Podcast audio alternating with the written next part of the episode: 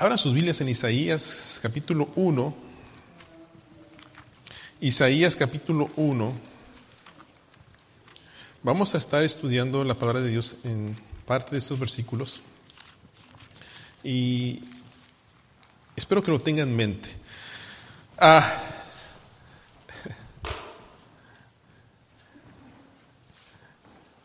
¿Cómo están sus almas? ¿Ah? ¿Cómo están sus almas en esta mañana? Miren, ah, creo que todos hemos tenido la experiencia de entrar a lugares eh, que están muy limpios, ¿verdad? Eh, lugares que nos invitan a, a, decir, wow, qué limpio está este lugar, ¿verdad? Y también hemos tenido la oportunidad de entrar a otros lugares que están bien sucios, ¿verdad? Y no nos gusta nada estar allí. Eh, por ejemplo, uno de los lugares más que vemos, ¿verdad? Son los restaurantes, ¿verdad? Usted entra a un restaurante y hemos entrado a restaurantes donde está todo limpiecito, ¿verdad? Y hasta a gusto da sentarse en la silla, en la mesa, todo bien acomodado, bien a gusto. Y hay otros lugares, otros restaurantes donde se entra y ¿qué encuentra? Comida por acá, platos sucios por allá, el piso como que no se ha trapeado, ¿verdad? Eh, y huele medio raro, medio feo. ¿Cómo se siente usted? ¿A gusto? No, no muy a gusto, ¿verdad? Eh, no solamente restaurantes, ¿qué tal los hoteles? ¿verdad? Me ha tocado quedarme en hoteles, ¿verdad? Donde a veces el precio es alto, pero hermanos, entran al cuarto y el cuarto está, parece que fuera hotel eh, el más barato que hay. Las sábanas a veces, me, que una vez encontramos una, almohada con sangre atrás, ¿verdad? Así que, como esto, ¿esto qué, verdad? Entonces, uh, los hoteles también a veces dejan mucho que desear en su limpieza y algunos hacen muy bien. ¿Qué tal los supermercados? ¿verdad?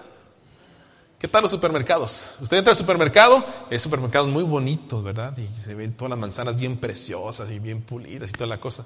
Y hay otros supermercados que qué? Que no, eh, ni ganas dan de comprar, el pollo se ve feo, ¿verdad? La carne se ve como que no está bien, ¿eh? como y luego a veces no sé si le ha pasado, me acuerdo que una vez fui al, al supermercado, no voy a decir el nombre porque no, no quiero... pero algunos de ustedes compran allí, algunos de ustedes les ha ido bien, pero estaba allí y de repente, o sea, la persona que me iba, le pedí una, una carne y agarró la carne con sus manos y la sirvió y la puse ahí.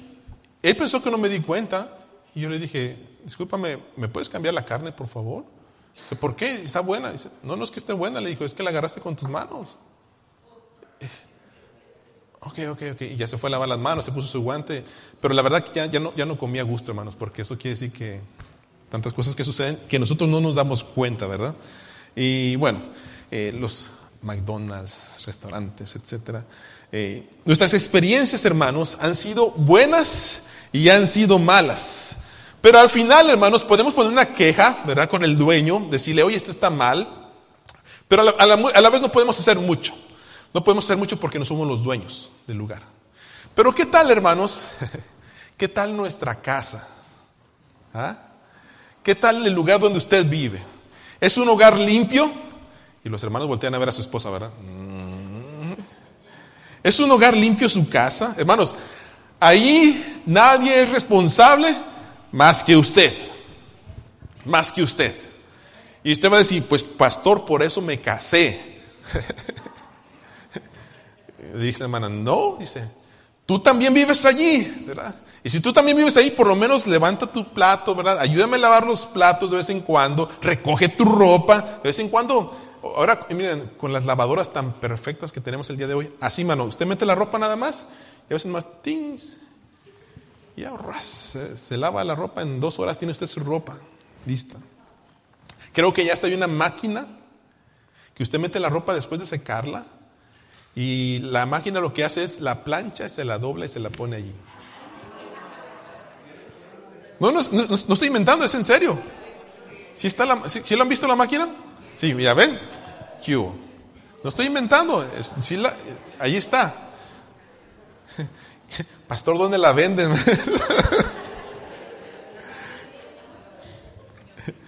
Pero hermanos, allí vivimos, ahí nos corresponde a nosotros vivir. Eh, y no hay nadie más responsable más que nosotros en nuestro hogar.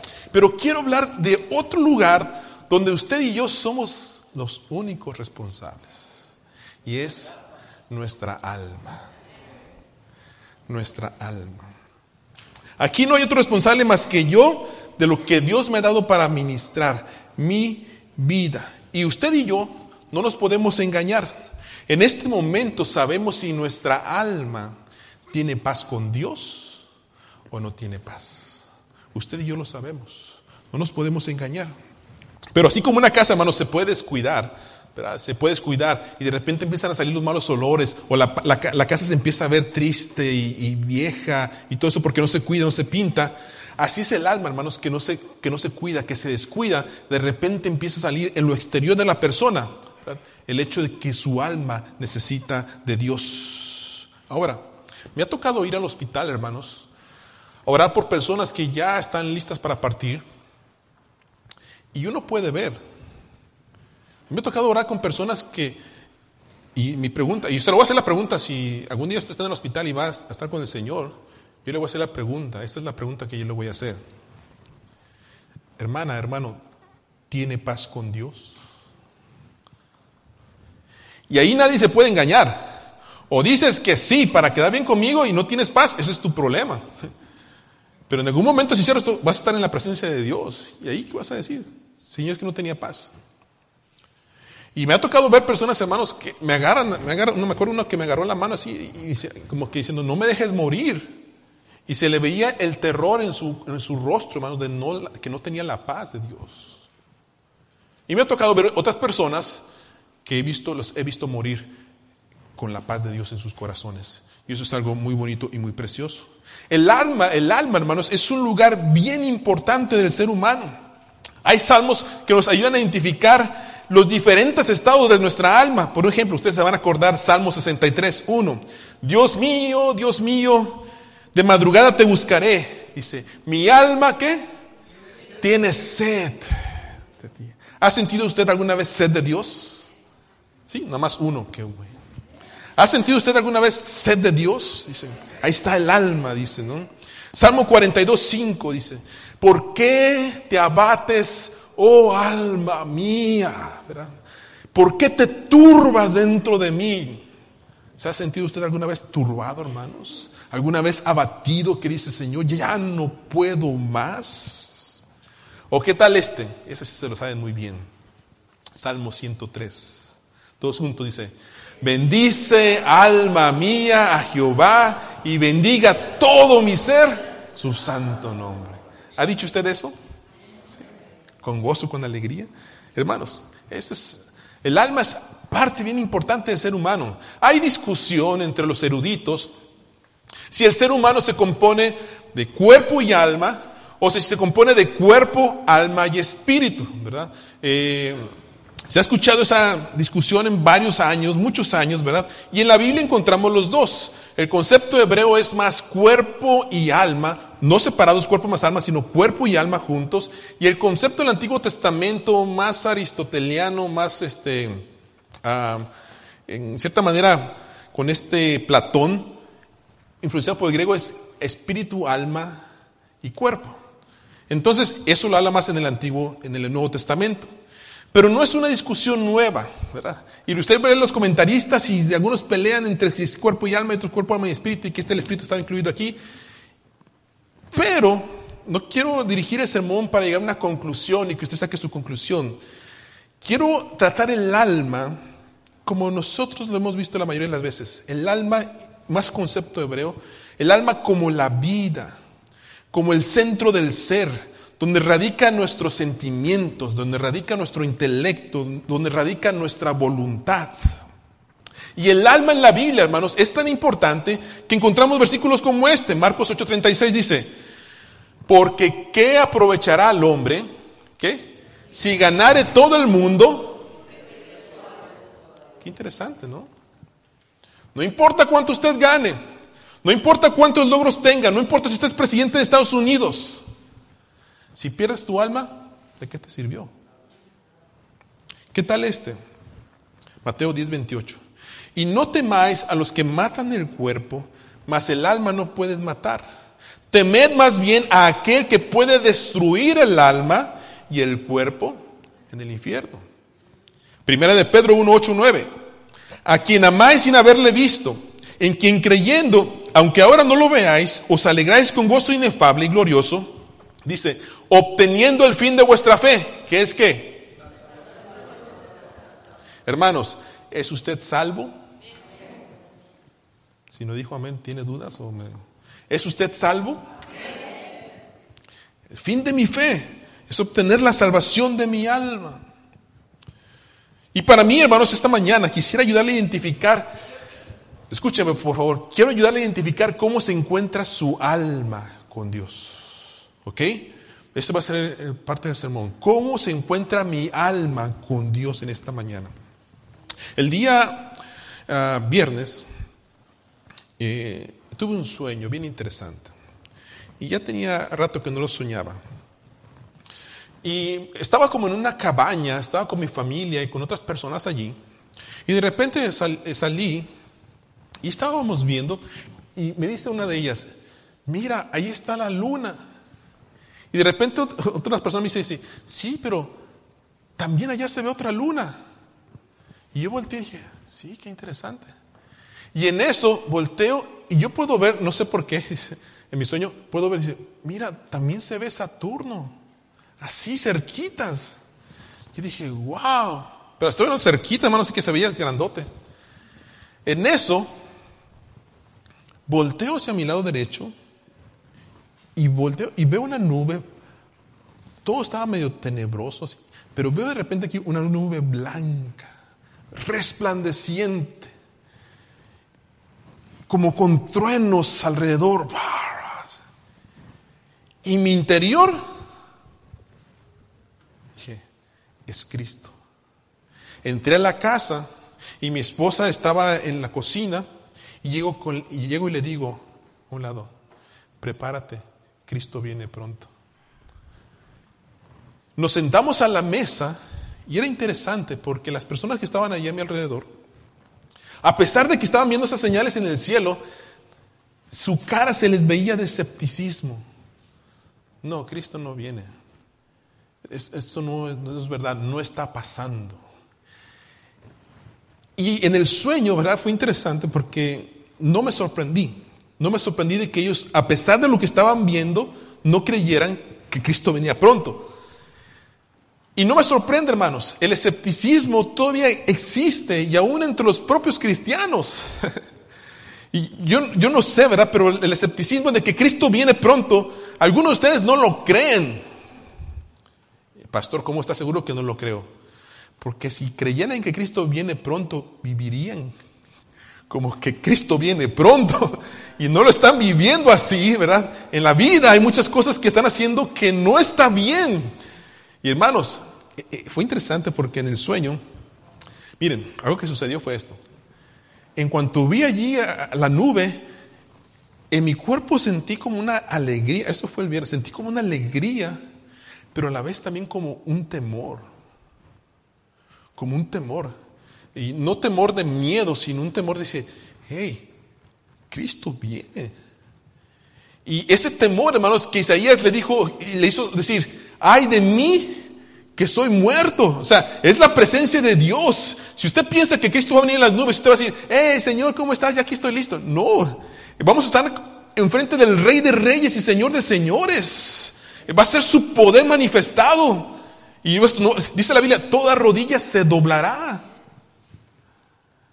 Entonces, es el poder de Dios en la vida del ser humano manifestado. Por tanto, hermanos, el estado de nuestra alma delante de Dios es bien importante. Yo no sé usted, hermanos, pero yo espero que su alma esté limpia, esté santificada, esté purificada. Y no lo puede ignorar. Si usted lo ignora, usted va a ser como los, el, escéptico de mi sueño. Que ve las señales, que ve que Cristo habla a través de los predicadores, que ve que usted escucha, que Cristo está diciendo, arrepiéntete, arrepiéntete, acércate, cambia tu vida. Y usted dice, no, no, mañana, mañana, mañana, mañana. Pero quizás no hay mañana para usted. Dice la Biblia, hoy es el día de salvación.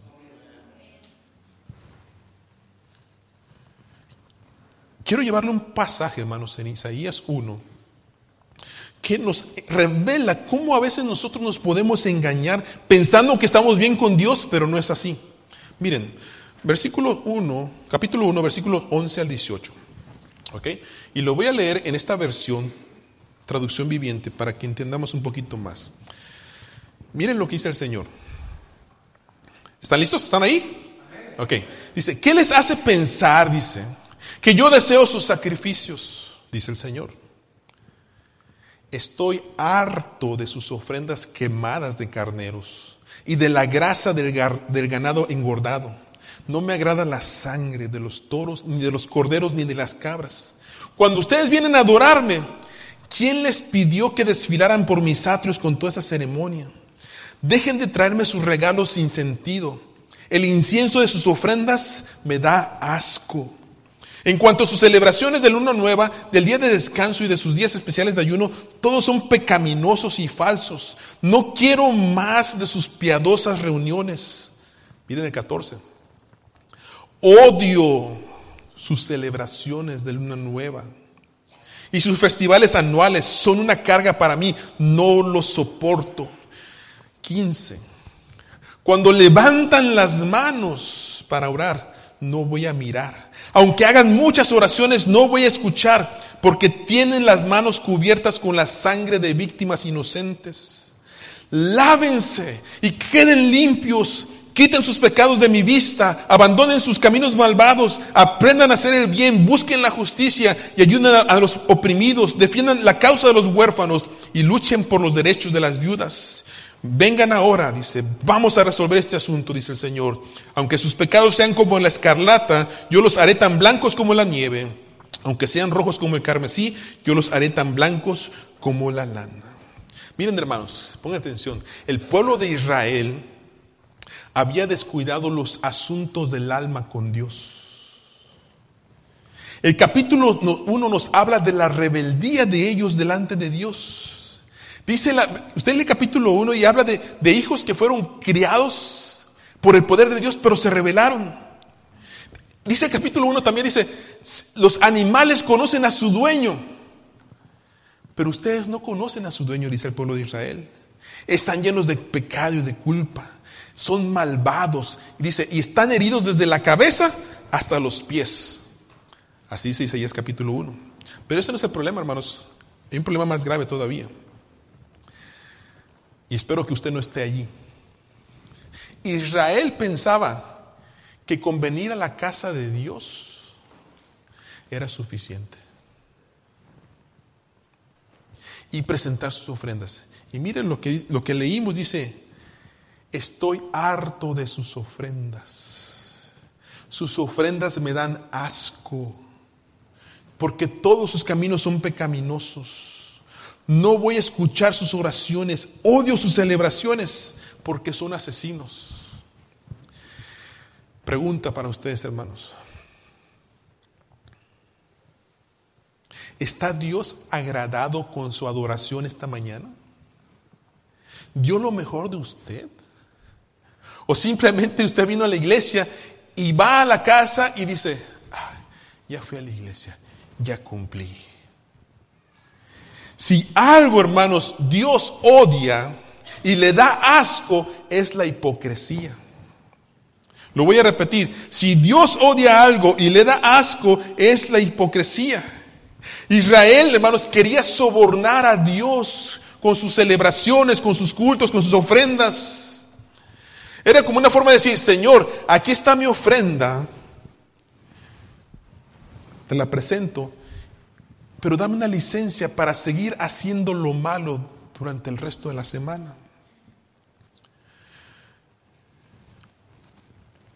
Miren, venir el domingo a la iglesia, levantar sus manos, dar sus ofrendas, sus diezmos, servir en algún ministerio, sonreír, orar por otros, testificar de que Cristo vive en su corazón, prometer que usted va a dar lo mejor a la iglesia, a Dios. Pero en su semana usted ve pornografía, vive en violencia con su esposa, con su familia, roba, es mentiroso, pone pleitos, adultera, hay vicios, flojera de no querer crecer, de no esforzarse. Ve la Biblia, usted sabe que tiene que leer la Biblia, ah, mañana lo hago. No ayudar, no servir, hablar lo que no tiene que hablar. Ese orgullo, ¿verdad? Que todavía nos hace ver, yo estoy bien delante de Dios. Hermanos, eso Dios le llama hipocresía. Y miren lo que dice Gálatas 6.7. Gálatas 6.7. Todos juntos dice, no os engañéis, Dios no puede ser burlado, pues todo lo que el hombre sembrare, eso también segará.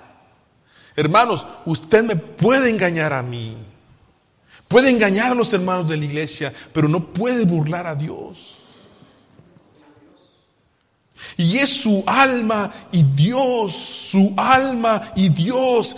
Comprenda esto, hermano, se lo digo con el cariño de mi corazón. No podemos pensar que podemos manipular a Dios, que tantos años de cristiano, porque doy mis ofrendas y sirvo, pero mi vida cotidiana no refleja que tengo una relación con Cristo. Hermanos, Cristo viene pronto.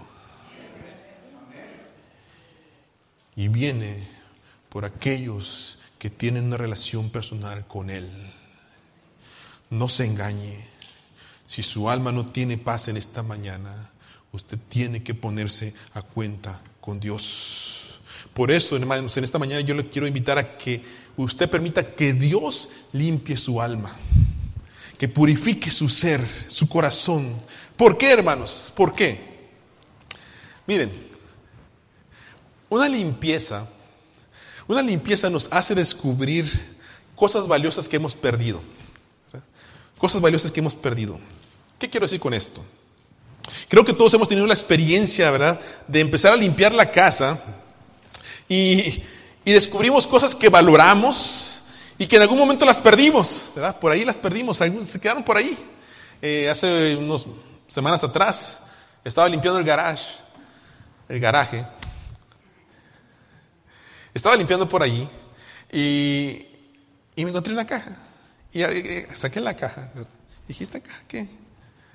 La abrí y dentro de la caja había puro papel, recibos y todas las cosas desde que yo había llegado aquí a Estados Unidos. Y empecé, esto no lo ocupo, esto no lo ocupo, esto no lo ocupo. Y eso me encuentro otra. Y dije, ¿y esto qué? Y abro. Y estaban las primeras cartas que le escribí a mi esposa. Siquiera éramos novios, pero ya hablamos de te extraño y, y cuándo vas a venir y que, y que te quiero mucho, ¿verdad? Y besitos y una carta, no sé si mi esposa se acuerda, que estábamos en la iglesia, y estaba en una junta, creo, algo así, como pasó de jóvenes, y ella llegó y me puso una servilleta con un beso, ¿verdad? Y, me lo dejó en el carro, en el parabrisas ahí. Me encontré eso, hermano, y wow, dije, pues, Vamos a ser honestos. Me encontré esos detalles que hemos perdido cuando nos casamos. Usted sabe a lo que me refiero, ¿verdad? Que a veces ya nos vamos perdiendo esos detalles, ¿verdad? Esos detallitos de, enamoramiento. Usted sabe a lo que me refiero. No, no me juzgue, ¿verdad? Soy, esos detalles que a veces nos vamos dejando a un lado, pero que son bonitos. Y hermanos, eh, limpiar me ayudó a encontrar cosas valiosas que yo tenía pero que no sabían dónde estaba. ¿Qué quiero decirle con esto, hermanos, con esta ilustración? Hermanos, quizás usted necesita en esta mañana orar y decirle al Señor, Señor, limpia mi alma. Ayúdame a encontrar esas cosas valiosas que, yo sé que están ahí, pero por alguna razón ya, ya las perdí. Pasión por tu obra, pasión por las almas perdidas, el hecho de servir. ¿Se acuerda, hermano, cuando usted conoció a Cristo? ¿Se acuerda que el hermano, algún hermano le decía, hermano, vamos a limpiar la iglesia? Sí, hermano, ¿a qué horas? A las 5 de la mañana. Ahí estoy a las 4. Y eran las tres y media y usted ya estaba afuera. Con pasión, con deseo. Y levantaba y servía. Y ahora, hermanos, vamos a limpiar la iglesia. Sí, hermano, ¿a qué horas? A las 8. Ay, no, qué temprano. Bueno, a las 12. No, estoy comiendo. A las 5, no, a las 5 es mi, hora de dormir. Bueno, hermano, ¿qué puede? Pues le puedo donar más o menos como de tres a cuatro, pero a lo mejor no alcanzo a llegar porque tengo que trabajar. Ese, deseo, esa pasión, ¿verdad? De, volver a rescatar el amor por Cristo, de, querer orar. ¿Se acuerdan del deseo de orar por el, altar? De llegar a la casa de Dios y decir, ya quiero llegar a la casa de Dios porque quiero orar en el altar, estar dispuesto a leer la palabra de Dios. ¿Se acuerdan la primera vez que dejó que leyó la Biblia por primera vez y dijo, terminé? Voy a empezar otra vez. Y empezaba otra vez a leer. ¿Ah? Esas cosas valiosas, hermanos, que usted se encontraba con alguien, lo que decía primero es, hola, ¿cómo estás? Dios te bendiga. Tú sabes que Dios me bendijo mi vida porque conocí a Cristo Jesús. Y usted empezaba a hablar, hermano, como que si mm, tenía mucho que decir. Quizás en esta mañana, hermanos, usted necesita que Cristo limpie su alma para volver a decir, Señor, ay, aquí está lo que me hacía falta. ¿Cómo? Dice, dice Apocalipsis, necesito que vuelvas a tu primer amor. ¿Se acuerdan? Pero hermanos, también una limpieza nos hace descubrir cosas, cosas que apestan. una limpieza nos ayuda a descubrir cosas que apestan. Hay de limpiezas a limpiezas. Ponme el número dos, por favor, Stephanie. Hay de limpiezas a limpiezas. Miren, a veces limpiamos la casa por lo, regular por encimita, ¿verdad? Vamos a limpiar la casa y ya barremos y trapeamos y todo eso, lavamos los trastes por, por ahí. Pero hay veces que ocupamos una limpieza más profunda. ¿Ha movido usted la estufa de su casa? ¿Sí la ha movido? ¿Ha movido usted el refrigerador? ¿O la cama? Usted limpia todo el cuarto por ahí, pero cuando mueve la cama dice, ¿y de ahí? El ropero Hace unos, también unas semanas atrás limpiamos el cuarto de mi Dani. Tenía un ropero grandote así. Movimos el ropero. Todos los juguetes que, estaban que hacían falta estaban abajo del ropero. en, la otra, en la otra casa donde vivíamos, una vez estábamos allí en el cuarto donde nosotros, donde mi esposa y yo dormíamos. Y empezamos a sentir yo empezaba a sentir un olorcito que... No, no sé, no sé. Y me bañaba y toda la cosa, no, no era yo. Pensé que era mi esposa, pero tampoco era mi esposa. I love you. Y olía, ese olorcito que ustedes saben que, ¿qué onda? ¿Qué está pasando aquí? Metí a lavar las sábanas también. Y pues, pues, ¿sabes que algo huele aquí feo? Pues no sé, dice mi esposa, bañate. ya me bañé, ya me bañé. Dice, pues algo huele, algo huele feo aquí. Y yo como soy cuando un olorcito malo, yo soy bien sensible a los olores. Ok, ¿sabes qué? Y agarro el trapeador y agarro el escopo. le puse todo. Le puse cloro, papá, toda la, todo el cuarto. ¡Ping! Quedó ese cuarto así. Me acuesto y onda? Dije, ¿qué está pasando aquí? Así pasaron unos días y el olor se hacía más fuerte todavía. Y dije, le dije, pues ¿sabes qué? Yo creo que vamos a tener que cambiar, yo creo que es la madera. Así, luego me, me, agachaba hacia el piso como era de madera el cuarto. Yo creo que es la madera. Hasta que empecé a oler más profundo en la madera y me di cuenta que olía un olor fétido, así fuerte. Y dije, ¿sabes qué, Bárbara? Es la madera. Dice, vamos a tener que cambiar la madera. Dice, pero la madera no huele así. Entonces lo que hago, que se me ocurrió ir afuera, asomarme debajo de la casa, y en cuanto abro la... me entra un olor así, que está? Me puse guantes, toda la cosa. Me ¿Quién creen? Que me encontré un gato muerto debajo de nuestra recámara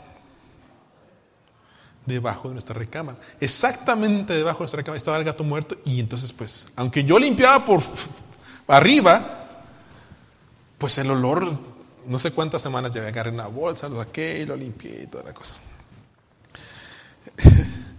Cuando lo saqué al gato, ¿qué creen? ¿Qué creen que pasó con el olor? Se fue. Se fue. Hermanos, ¿sabe usted? Que a veces nosotros necesitamos que Dios limpie nuestra vida. Y cuando Dios limpia profundamente nuestra vida, nos hace descubrir cosas que apestan. Y dice Señor, Carlos, esta actitud no me agrada. Esto que estás haciendo no está bien. Y dice, como leímos en Isaías, me da asco, me apesta. Nosotros decimos, Señor, que mi adoración sea un olor fragante a ti. Y yo pregunto al Señor, dice, pues empiézale, ¿verdad? Porque apestas. Purifícate. Y espero que ustedes estén entendiendo la analogía, hermanos, que quiero decir con esto. Porque a veces, hermanos, no es suficiente, escúcheme, no es suficiente venir a la casa de Dios cada domingo y pensar porque escucho un mensaje, porque canté, porque alabé, porque di mi ofrenda. Es suficiente la limpieza. A veces siento que el Señor entre en lo profundo de mi vida, en mi corazón, y me haga revelar las cosas que no huelen bien. Y para eso, hermanos, se requiere tiempo. Se requiere pasar tiempo con Dios en sus semanas, en sus devocionales, profundizar, arrodillarse decir, Señor, aquí estoy, ¿qué me quieres decir? Porque a veces nos arrodillamos, hermanos, y sacamos toda la lista. y Señor, gracias, ¿me escuchaste? Yo sé que sí, amén. Pum, y nos vamos. Pero necesitamos pasar tiempo con Dios y decirle, Señor, háblame. Aquí está tu siervo que te oye. Primera de Juan 1.9 dice, si confesamos nuestros pecados, ¿qué? Él es fiel y justo para perdonar nuestros pecados y limpiarlos de toda maldad. Y el Salmo 139, 23, por eso dice el salmista continuamente, dice, examíname, ¿qué? ¿Todos juntos? Examíname, oh Dios, y conoce mi corazón, pruébame y conoce mis pensamientos. Yo me pregunto, hermanos, ¿qué estará usted pensando este momento? Yo no sé, pero Él sí sabe. Busque la presencia de Dios, hermanos. Él le va a revelar lo que pueda apestar en su vida. Y esto es interesante. Una limpieza nos refresca el ser. Estaba preparando el mensaje y dije, pues estoy hablando de limpieza. Y pues bueno, déjame experimentar y recordar qué es la limpieza. Entonces me agarré, mi esposa ni sabía por qué, pero el jueves me puse a limpiar la casa. y agarré la escoba y, mi esposa maravillada porque pues... Qué bueno, qué bueno. Empecé a barrer, a trapear la, cama, ¿verdad? Entra a la sala, ¿verdad? Y moví el sillón, ahí me encontré los juguetes del Benjamín, ¿verdad? Todos allá atrás. Y, hermanos, eh, la casa tiene dos baños, entonces, ¿sabe? yo uso el que está en la sala. Y agarré ese, como ustedes dije, este baño que yo uso, un cloro por todos lados, me agaché con cepillito, así cada, cada tile, así. Y usted no, sé si usted se, se ha sentido así, hermanos, pero qué bonito se siente cuando termina usted y entra a la casa y se siente un ratito y dices, ah". ¿verdad? Sí, sí, sí, no. amén, dice la hermana. amén, si le ha pasado o no le ha pasado, hermano. ¿sí? Entonces, que es, ah". no, y eh, entré al baño para ya limpiarme, de verdad, de todo ese tiempo que estuve limpiando allí. No, ni quería que, ni, se ensucie, sigo bañándome así despacito para que el agua no, no salpicara, ¿verdad? Terminé de bañarme y limpiando otra vez todo así. Ta, entonces, oye, pues me acaba de pasar aquí buen tiempo limpiando y que quede otra vez igual. No, dije, no, así limpiando, no toda la cosa. Pero entró al baño y dije, ay, qué rico se siente. ¿Sí, ¿Saben de lo que estoy hablando no saben? ¿Sí? qué bien se siente entrar a una casa limpia, ¿verdad? Qué paz da al corazón. Es más, perdón amor, perdón amor. Pero quiero ilustrar con esto. Mi esposa y yo por ahí hemos tenido una pequeña discusión. Le limpié la casa, hermanos, y hasta el humor le cambió. Dice, todo bien, hermanos, y es que no es así. Cuando la casa está limpia, el humor de la gente que está dentro cambia. Pero cuando la casa está sucia, hermanos, usted ve a la esposa, ve al esposo y, ve a los hijos y todos bien alterados y, los traces sucios y la casa sucia y ta, Hermanos, qué bien se siente cuando Dios limpia nuestra alma.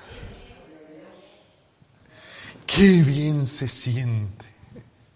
Qué rico se siente cuando llegamos adelante del altar y dice, Señor, necesito que limpies mi ser. Y le pone el cloro del Espíritu Santo, ¿verdad? un montón de cloro. Y limpia y con todo. Dice, Señor, esto no creo que va a salir. ¿Cómo no? Mi sangre tiene poder. Y te limpia toda mancha de pecado que hay en tu vida. Y te levantas y dices, ah, qué bien me siento. Y llega usted con la esposa y la esposa sí, yo te me va a regañar, me va a regañar otra vez. Amor, mi vida, eres lo mejor que me ha sucedido. La esposa sí. Yo también, amor, yo también. Y cambia el humor de la familia. Porque usted limpió su alma. Se puso en la presencia de Dios para que Dios hiciera la purificación de su vida. Hermanos, espero que usted haya captado en esta mañana lo que el Espíritu de Dios quiere hacer en usted en este servicio de hoy, en este momento. Y mientras pasa el grupo de alabanza, yo quiero invitarle a usted, ojalá pueda descubrir esas cosas valiosas que ha perdido, ¿verdad? Ore, Señor, yo necesito que tú limpies mi espíritu, limpies mi alma. Ayúdame a descubrir las cosas que he perdido. Ayúdame a ver las cosas, a oler las cosas que apestan en mi vida y que yo sé que delante de ti no están bien. Pero sobre todo, hermanos, creo que algunos de ustedes ocupan que el Señor refresque su alma. Y ustedes pueden salir ustedes pueden salir esta mañana. Así, hermanos llegué al mejor lugar, llegué a la presencia de Dios, a que Él limpiara mi corazón, mi vida, mi alma. De todas esas angustias, hermanos, de toda esa negatividad, de todas esas cosas que nos, a veces nos hacen afrentar a nuestro Dios, ¿verdad? Y pararnos frente de Él. Bueno, Señor, aquí estoy otra vez, un domingo más. A ver qué pasa. Mientras que estamos frente al Rey de Reyes y Señor de Señores, y dice su palabra, al corazón contrito y humillado, no lo desprecia el Señor. Quizás su oración pues en esta mañana, crea en mí, oh Dios, un corazón limpio y renueva un espíritu recto dentro de mí. Por eso dice la Biblia, venid luego, dice Jehová, y estemos a cuenta. Si vuestros pecados fueren como la grana, como la nieve, serán emblanquecidos. Si fueren rojos como el carmesí, vendrán a ser como blanca lana. Pero si andamos en luz, como Él está en luz, tenemos comunión unos con otros, y la sangre de su Hijo nos limpia de todo pecado. Así que amados, dice, puesto que tenemos tales promesas, dice, limpiémonos de toda contaminación. Hermanos, no tiene por qué usted salir de esta mañana de este lugar sucio. No tiene por qué. Solamente es cuestión de que usted ore, Señor, yo necesito salir limpio de este lugar. Purifícame de toda carne, contaminación de carne y espíritu, perfeccionando la santidad en mi temor a Dios. ¿Por qué? Porque de esa manera cumplimos el primer mandamiento que Jesús dijo, amarás al Señor tu Dios con todo tu corazón y con toda tu alma y con toda tu mente. Vamos a entonar estos cantos. Dice este canto de gloria en gloria te veo. Y si usted siente la necesidad de pasar al altar, hermanos, pues el altar está abierto, ¿verdad? Para que el Señor limpie su corazón, su alma, su espíritu, y le demos a Él lo mejor de nosotros. Gloria a Dios. Cantemos esto. De gloria en gloria te veo. Cuanto más te conozco quiero saber más de ti. Mi Dios, cuán buen alfarero, quebrántame y transfórmame, moldéame a tu imagen, Señor.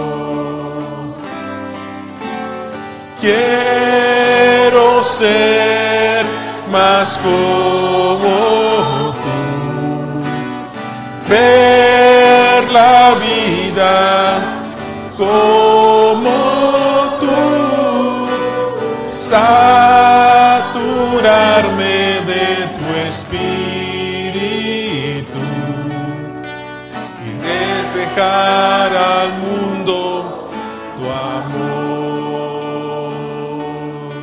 Vamos a orar, hermanos, en esta mañana. ¿Necesita usted un alma limpia? Necesita que Dios toque su corazón, que le purifique su ser, ¿verdad? Que le revele quizás las cosas que están allí y por alguna razón no las ha revelado, ¿verdad? Eh, quizás porque usted no le ha dado el tiempo. Pero esto es un buen momento, ¿verdad? Alguien quiere pasar al altar, quisiera orar por usted esta mañana. Si usted te necesita esa alma limpia, levante su mano, ¿verdad? Ahí en su lugar y dice, Señor, yo necesito que tú limpies mi alma, mi corazón. Gloria a Dios. Gloria a Dios. Gloria a Dios. Pase, hermano. Pase, vamos a orar esta mañana. Mientras entonamos una vez más este canto. De gloria en gloria te veo. Cuanto más te conozco.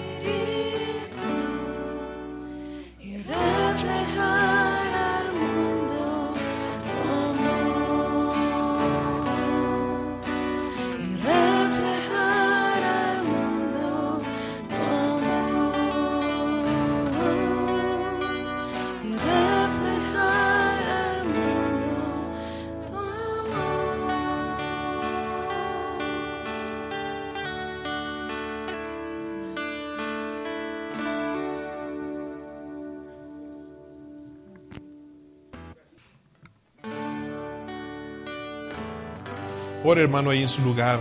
Ore por las personas que están en el altar. Que el Señor les bendiga en esta mañana.